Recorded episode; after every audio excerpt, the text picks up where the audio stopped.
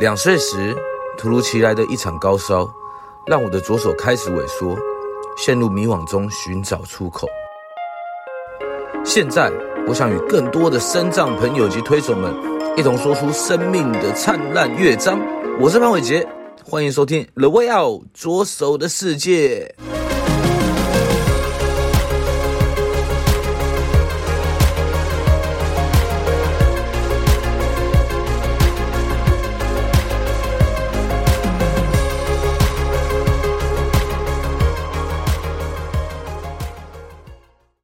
哇哦！今天来到了《Way Out 左手的世界》第一集。第一集我们来到哪边呢？我现在人在台北市。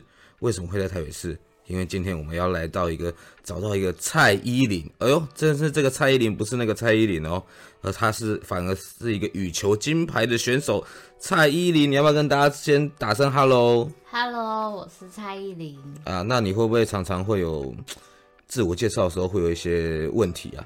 会啊，就是当班上同学刚进班的时候，大家都会特有这个名字跟这个人特别有印象深刻。为什么？因为就会跟那个女歌手的名字很像。那你那你在自我介绍的时候，会不会上台的时候会不会直接就开始唱一首歌，然后跳个舞，然后说大家好，我是蔡依林。然后我以前跟周杰伦在一起啊，没有啦。老师，我同学有时候开玩笑的时候会 cue 一下。哦、oh，OK OK，你要不要跟大家简单介绍一下你是做什么运动，然后自己身障的部位这样子？哦，我是身障六级羽球选手，然后我是软骨拍不全，也是在羽球的算是短肢组的部分。啊，短肢组是什么？大家应该不清楚。的部分就是女生的话，就是身高在一百三上下，然后男生的话在一百四上下。哦，所以这就是我们大家所谓的小小人儿嘛。对。OK，那诶，但其实我也蛮好奇的，就是小。呃，我们大家都知道，身障朋友可能有时候会比较忌讳一些话话语嘛，对不对？嗯。那小小人儿对你们来讲，听起来会是比较不好的，还是说它是 OK 的？小小人儿是经过后面的有一些修正之后，然后名称有改变，然后变得比较好，能接受，然后比较好听。那你们这样的症状是大概什么时候会发生呢？我是在妈妈的肚子里面的时候就已经被医生诊断出来了，那、嗯、所以我是先天性的罕见疾病的软骨发育不全症。OK，所以在那你妈妈爸爸们，你知道那个时候会有什么感受吗？我不太清楚，但是我知道他们就是心态，就是觉得说，就是上天给他们的一个很特别、跟与其跟其他家庭不一样的孩子。嗯。所以这其实对他们来讲，其实也是一条考验的路啦。我们跟他这样讲，对，就是他们不知道这个小孩跟其他的小孩有什么不同，然后也不知道怎么照顾，那他们就会在这方面做了不少的功课，然后询问医生。嗯，那你自己觉得应该要怎么照顾？我觉得应该怎么着，就跟一般人一样照顾，只是不用插手太多的事情，在旁边观察就好。当我们遇到问题的时候，我们会自己主动去询问。哦，那这样这这样其实很棒啊！就是我们其实也常常会遇到人家去问一个问题，就是我们到底要怎么样去看待身上朋友嘛，对不对？嗯、对。但是很多时候，其实我们就好像是用一般的角度，然后用一般人的方式，其实大家就可以一样，对不对？对。就没有分。就没有分嘛，对不对？对那其实我们刚刚在前面有聊聊聊了一下啦，然后他有跟我讲说，他有一首他最爱最喜欢的一首歌，想要分享给大家。那你可不可以跟大家讲一下你喜欢的那首歌叫什么名字？假后症候群。为什么会选这首歌啊？因为他是在这一季《森林之王》一个电视节目三的一个选手，叫做李十一。嗯、那他的创作风格以及戏剧的安排与其他选手都不同，他的不同是。跟其他选手能想得出来的，但是他能想到更不同的，让他的他自己的自我价值以及他的特色能更彰显得出来。OK，所以说你一直关注这个选手，对，那你自己有没有期望也变成是这个样子？因为听起来他好像也有点跟你有些关联嘛，对不对？嗯，我希望我就是能创造出更不同的自己，然后不管别人想到的，我也能想到，可是我能想到比他更有创意、更有特别的地方。就像设设计一张作品一样，嗯、它不是单单只有表面上的画画面，它有更深层内涵的意义跟手法。所以你希望创造出什么东西？在羽球上面有不同的花招吗？还是说怎么样？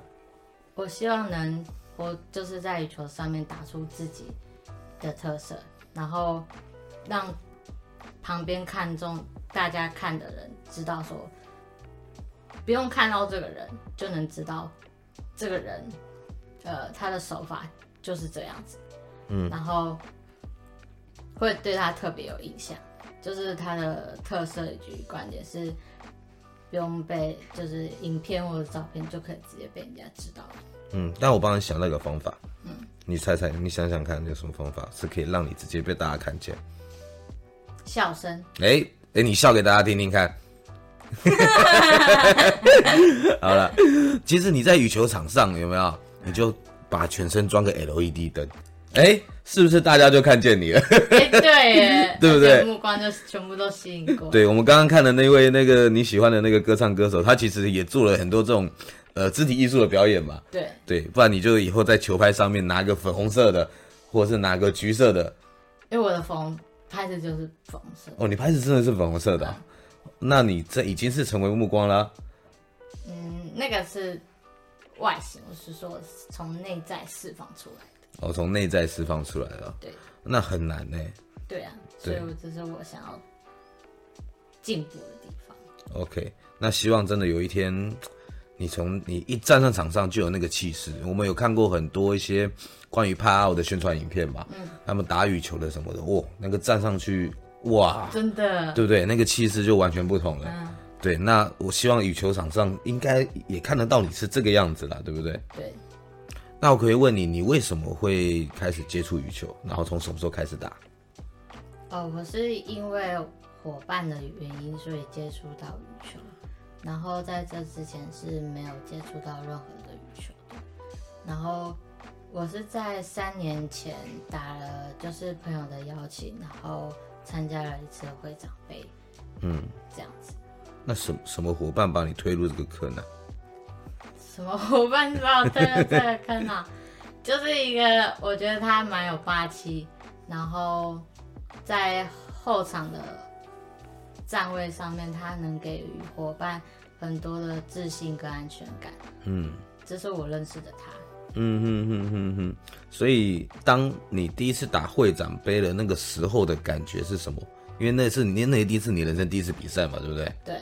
那那个时候当下的感觉是什么？我当下的感觉就是很满腔热血，然后看见很多不同年龄层的球友跟或朋友，嗯、然后我会就是引发引起我的好奇心，嗯，然后想要多多跟他们接触，然后了解，在、嗯、在球场上的那种感觉跟私底下在自己的专业领域有很大的不同。嗯，怎么说？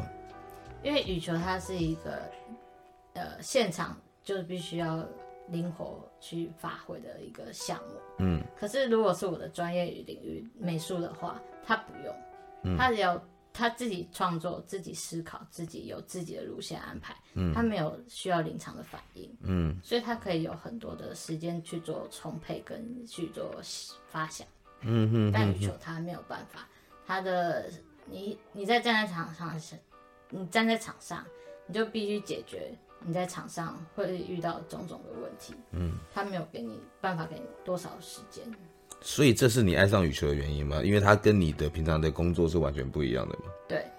哦，那我也很好奇啦，就是，嗯，我不知道这样子问就是会不会冒犯，但是就是我我先这样子问，嗯，OK，就是。你们在身障的这样的部分呢、啊，就是因为我们也知道身高都比别人比较矮一点，比较小一点，比较娇小一点嘛，哈。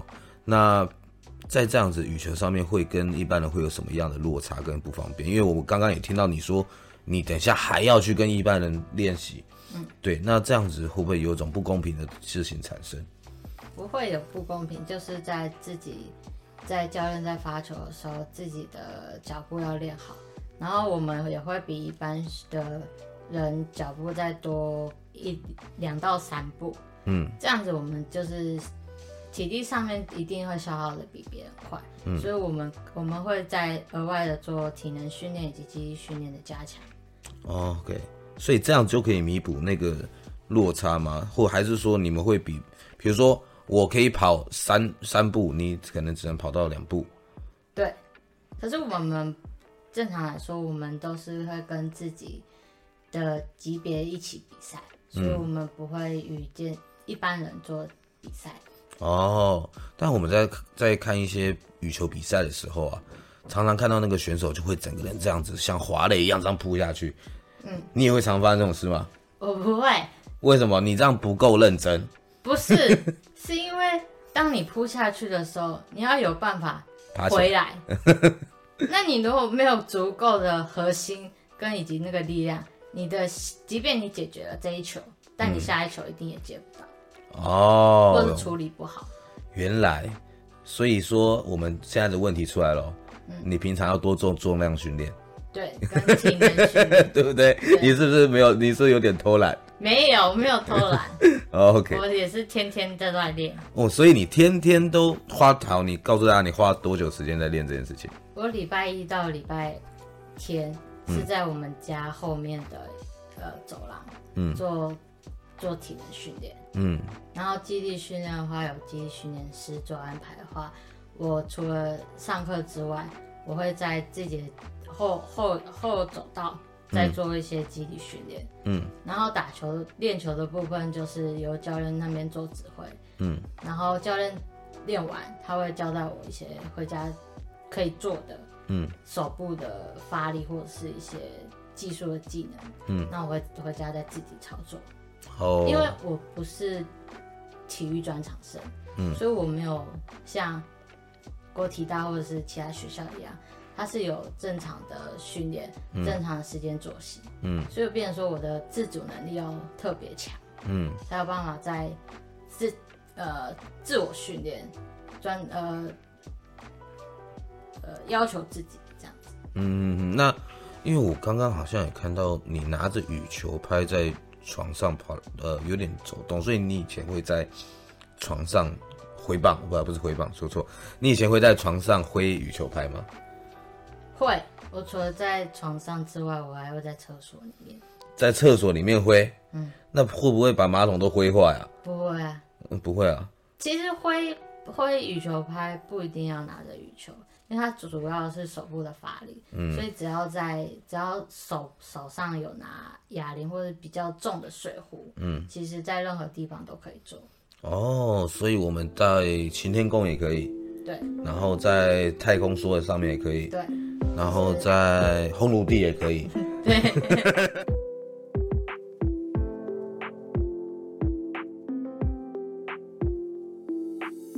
本节目由翻转影像及辉洪开发制作播出。